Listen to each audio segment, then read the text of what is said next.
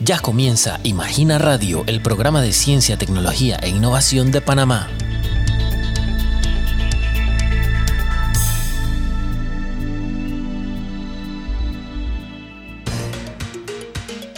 Estimados oyentes, saludos cordiales. Están en sintonía de Imagina Radio, el espacio para conocer la más reciente información del ámbito científico de Panamá.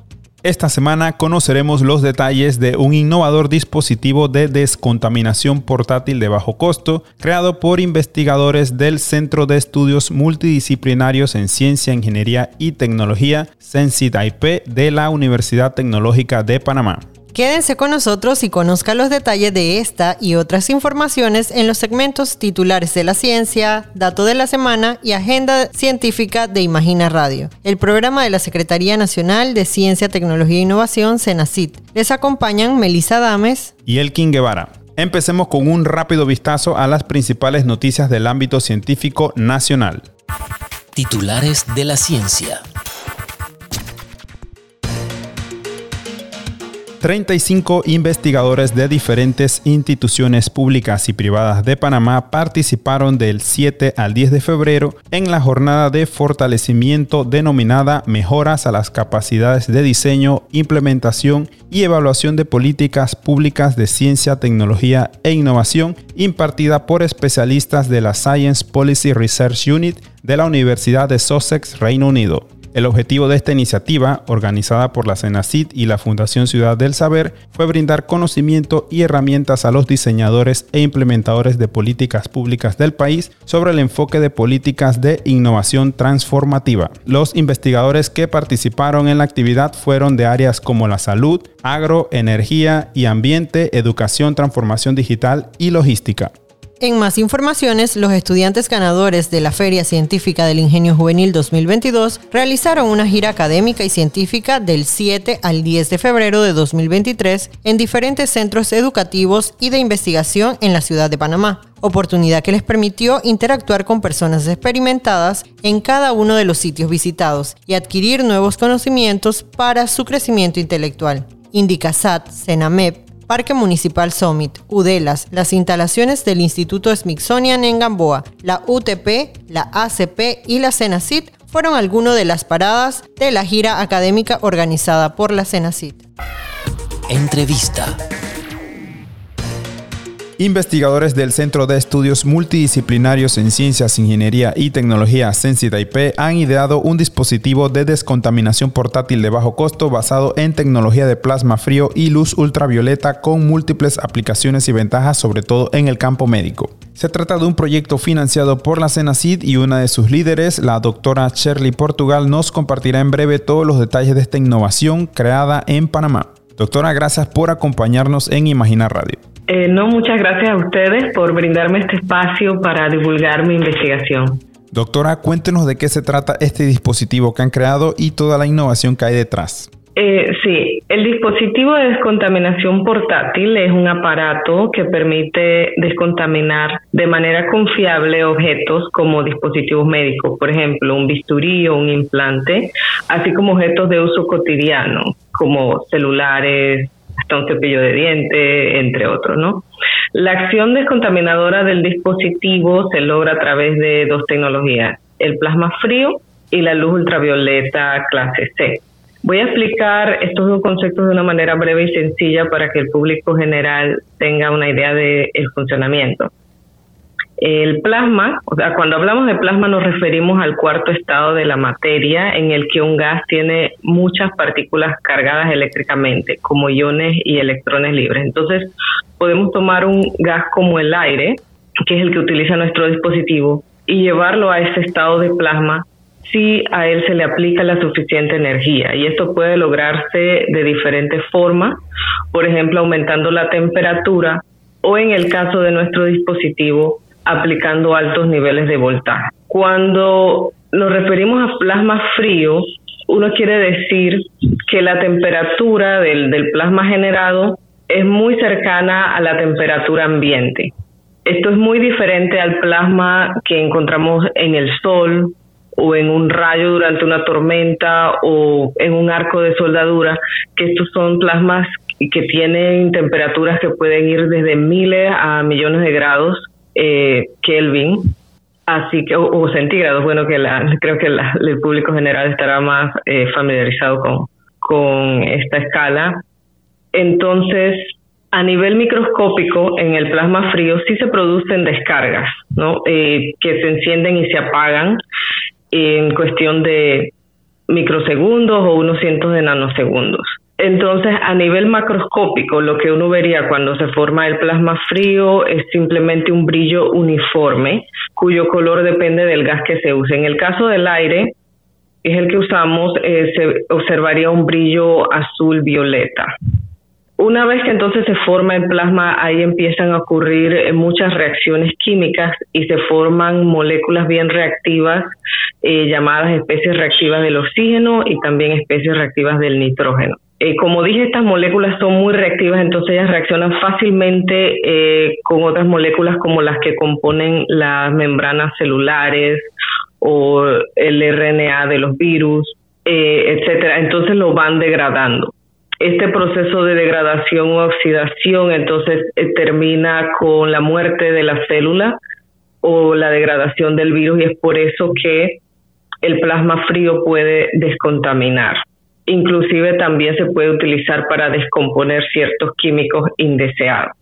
Ahora, la otra tecnología que se utiliza en nuestro dispositivo es la luz ultravioleta clase C.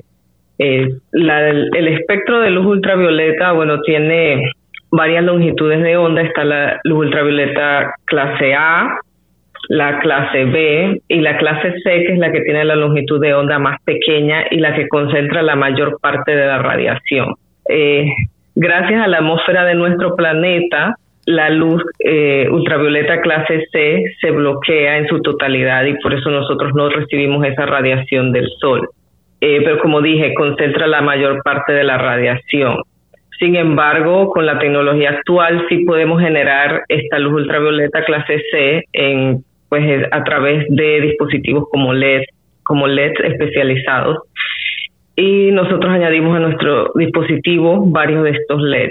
Eh, como esta radiación es bien intensa, ella penetra el interior de las células, de bacterias, por ejemplo, y también ah, termina degradándolas.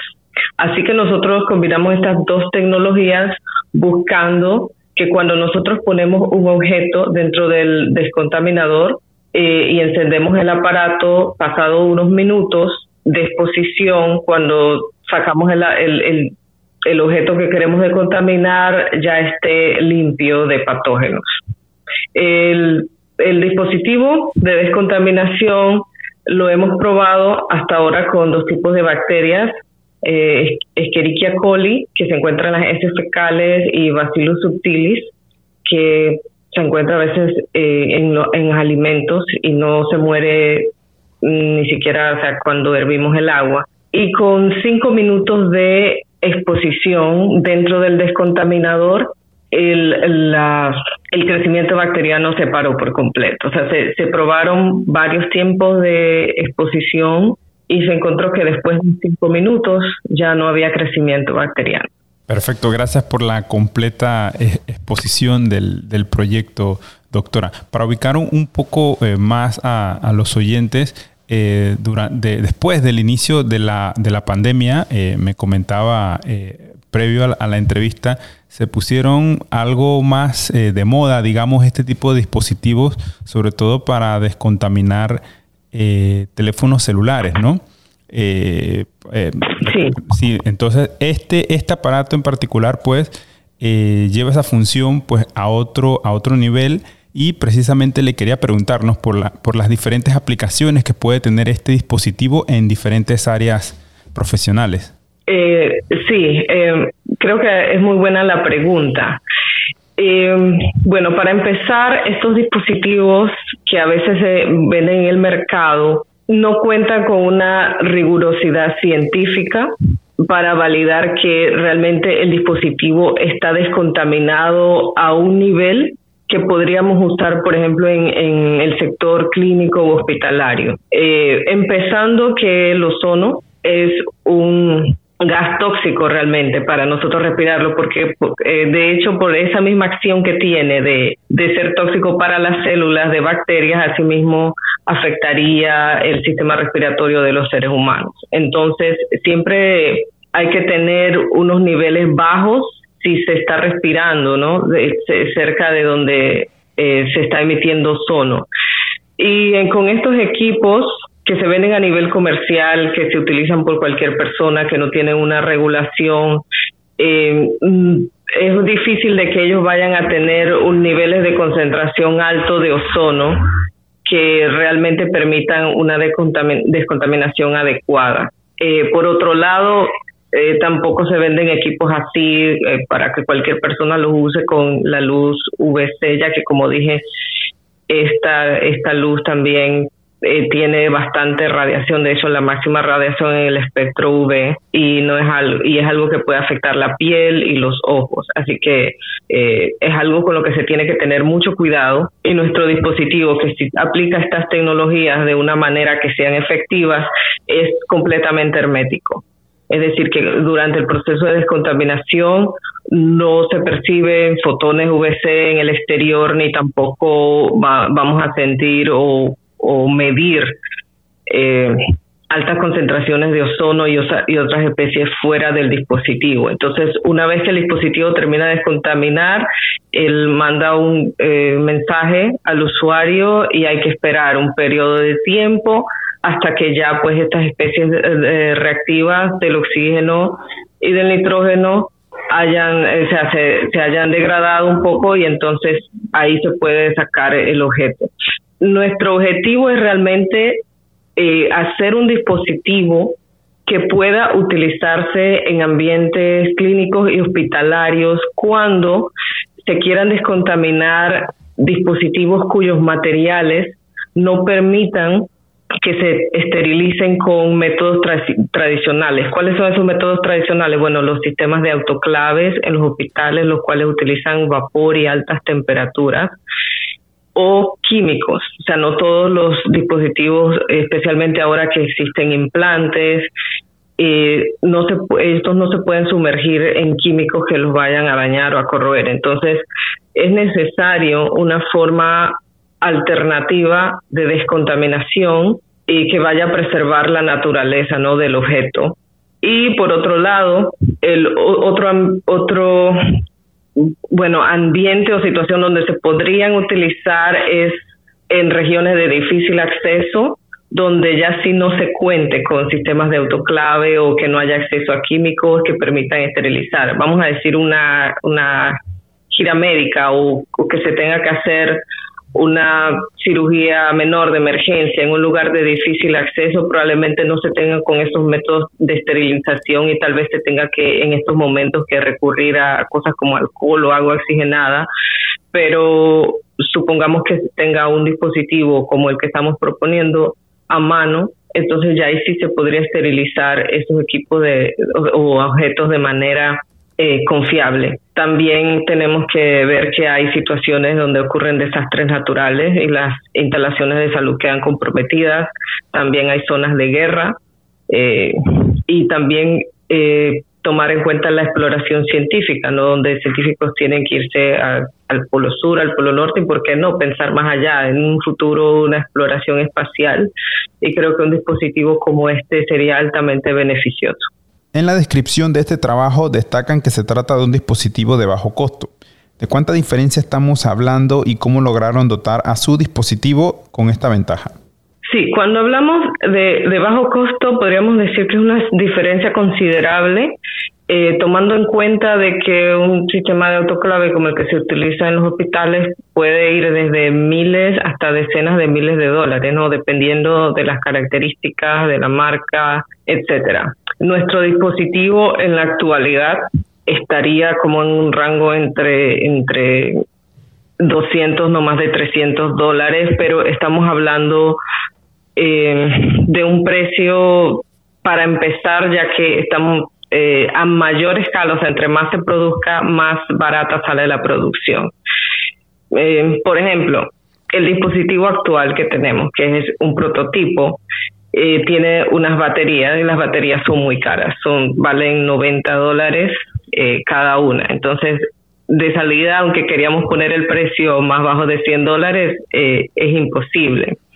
Sin embargo, ya este año que pasó, en el 2022, científicos del MIT han propuesto una una nueva tecnología de baterías que utiliza aluminio, utiliza azufre y sales bien comunes y que van a ofrecer muchísima ventaja. Es decir, que pronto vamos a ver baterías que puedan darnos la suficiente potencia y que sean muy baratas y que no sean explosivas. Entonces, tomando en cuenta todos estos avances tecnológicos, es posible que en unos eh, cinco años el, precio de este dispositivo pueda estar bajo de, los 100 dólares. Pero en este momento, debido a, eso, a que tenemos que usar estas baterías de polímero de litio, pues el precio todavía se mantiene arriba de 100 dólares. O sea, estaríamos siendo más realistas en un rango entre 200 y 300 dólares, pero comparando eso al, como digo, a los sistemas de autoclave en los hospitales o inclusive al uso de químicos, porque si es verdad los químicos son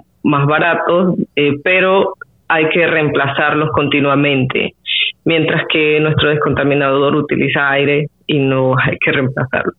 Entonces, eh, Así que sí tenemos eh, bastante esperanza con nuestro dispositivo y, creemos que, o sea, en estos momentos definitivamente es de bajo costo, pero creemos que todavía puede ser más accesible en el futuro. Perfecto. Ahora háblenos un poco del trabajo en general que realizan en el Sensit IP y de otros proyectos que desarrollen allí y de los cuales puedan compartir o adelantar algunos detalles. Sí, bueno, SEMSIDA IP maneja una cartera de proyectos muy variada y sobre todo que son proyectos de alto impacto. En este momento hay proyectos en desarrollo en el área de robótica, aplicado tanto a la salud como al, a la agricultura.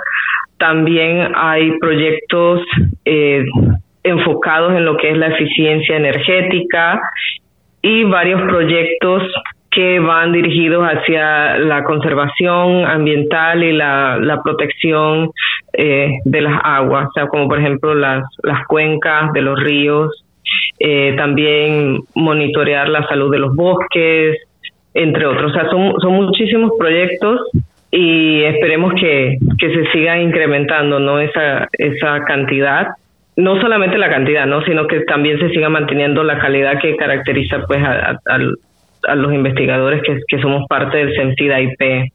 Eh, algo que quiero resaltar es que SEMSIDA IP realiza una función muy importante para nosotros los investigadores, ya que eh, llevar a cabo un proyecto de investigación, sobre todo si es un proyecto de bastante eh, presupuesto, requiere muchísimo, muchísima labor administrativa no con respecto a todo lo que son las cuentas financieras debido a, la transparencia no que se tiene que tener. Entonces eh, si no existiera Sencilla IP eh, los, los científicos panameños realmente no podríamos dedicarle a la investigación eh, de la misma manera porque más de la mitad del tiempo se nos consumiría tan solo en los procesos administrativos el, la, el seguimiento de las cuentas la preparación de informes financieros, etcétera, y Sencida IP nos ayuda con eso en, al 100%.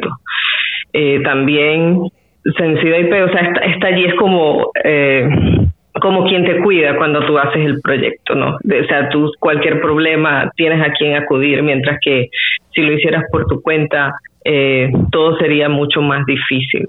Eh, así que, no sé, por lo menos yo he hecho eh, tuve la oportunidad pues de realizar proyectos por mi cuenta y a través de, de SEMSIDA IP y realmente la diferencia es muy grande.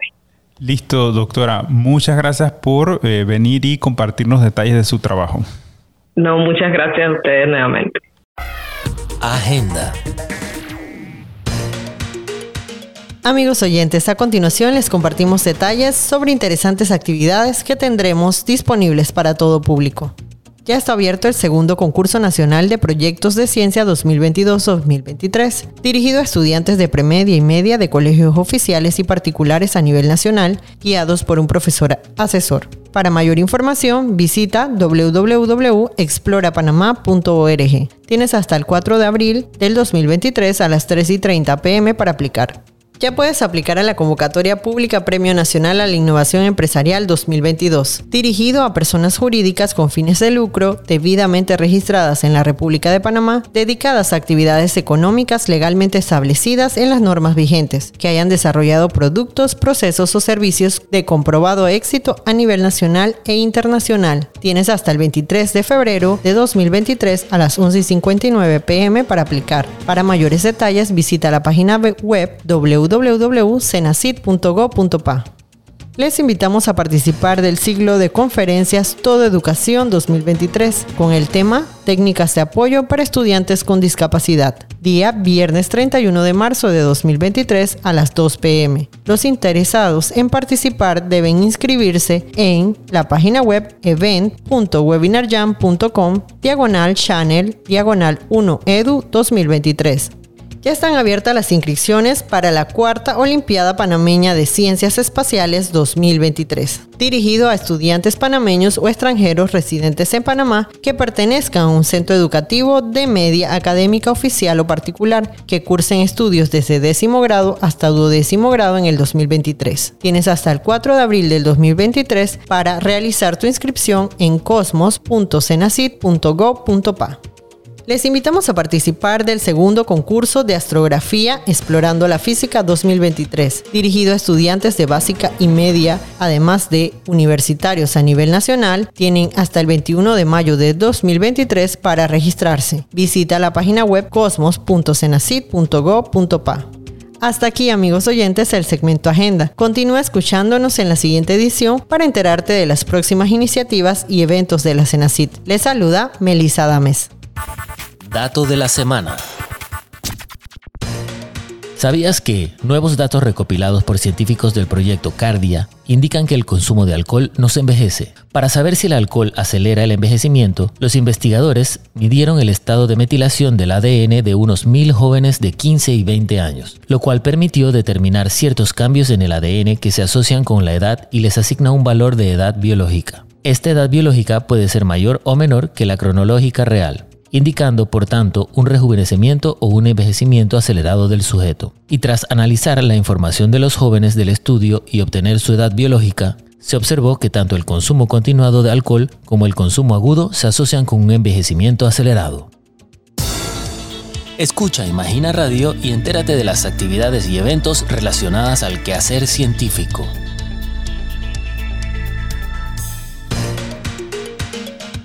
Si quieres mantenerte al tanto de toda la actualidad científica, tecnológica y de innovación de Panamá, únase a nuestras redes sociales, búsquenos como arroba Cenacit en Twitter e Instagram, Cenacit Panamá en Facebook y en YouTube como Imagina TV.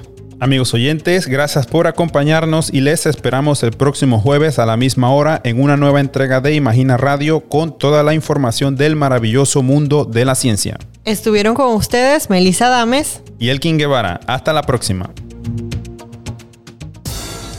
Gracias por haber sintonizado un nuevo episodio de Imagina Radio. Hasta la próxima.